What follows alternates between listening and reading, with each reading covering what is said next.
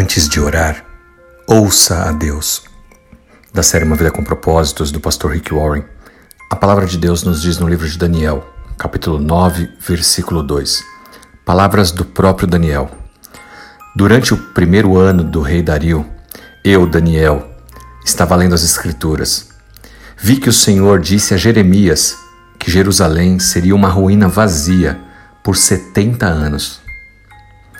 Você sabia que a oração não começa com você falando, mas sim você ouvindo? É isso mesmo. Para que as suas orações sejam mais eficazes, primeiro ouça a Deus. E como é que você faz isso? Lendo a sua palavra. É o que Daniel está dizendo aqui, que ele leu as Escrituras e viu que o Senhor havia dito a Jeremias o que iria acontecer a Jerusalém. Você precisa deixar Deus falar com você, para que você saiba como orar, o que orar, onde orar, quando orar. Daniel orou com eficácia porque ele conhecia a palavra de Deus. Ele sobreviveu a três administrações diferentes enquanto estava no cativeiro.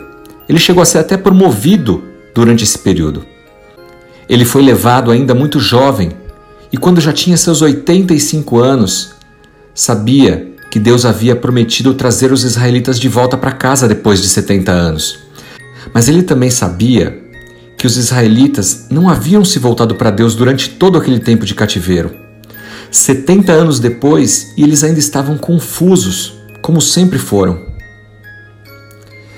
Por estudar as Escrituras, Daniel sabia que Deus havia prometido e o que era exigido também de Israel.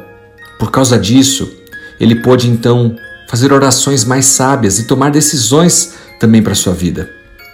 Eu e você, nós nunca vamos orar com eficácia até que nós, assim como Daniel, estudemos as Escrituras, aprendamos mais sobre a palavra de Deus todos os dias. Quanto mais você conhece a Bíblia, mais as suas orações farão sentido. Você tem que ler a palavra de Deus todos os dias para que possa aprender e se lembrar das promessas que Deus fez a cada um de nós.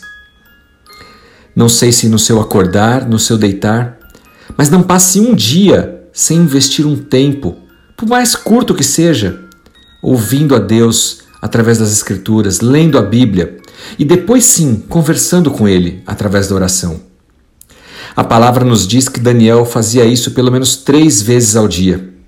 E ele não fez um dia ou outro, mas por 70 anos. Isso era um hábito diário na vida dele. Como é que está a sua vida, o seu hábito diário com Deus? Ah, mas eu frequento a igreja uma vez por semana. E os outros seis dias? Aonde fica a sua Bíblia? Aonde fica a oração dentro da sua rotina diária? Você acha que a sua vida seria diferente se você conversasse com Deus três vezes ao dia durante toda a sua vida? Não é à toa que Daniel evitou muitos problemas, foi abençoado, e continuou sendo promovido. Desenvolver o hábito de estudar a Bíblia diariamente e orar vai revolucionar a sua vida. Isso vai tornar você mentalmente, emocionalmente e espiritualmente mais forte. Você ficará mais confiante, menos temeroso e menos estressado. Isso vai melhorar todas as áreas da sua vida.